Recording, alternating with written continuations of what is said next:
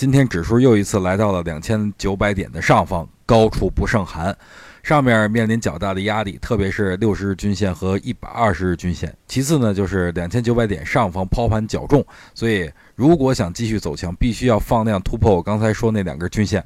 昨天也跟大家说了呀，有一种情况可以去追着买，那就是指数收出中阳线，同时成交量放大到两千五百亿以上。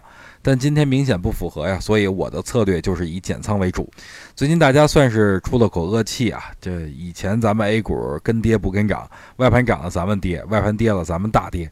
这回好了，外盘连跌，咱们连涨，这让我感到无比的光荣。但世事难料，正所谓多一份谨慎，少一份烦恼嘛。最近很多人都说在电视节目里没看到我，不瞒各位说，我最近跑了三家上市企业，每一个企业都认认真真的调查了一下，最后的确发现了宝藏。之所以我最近去调研，就因为我比较看好下半年的行情。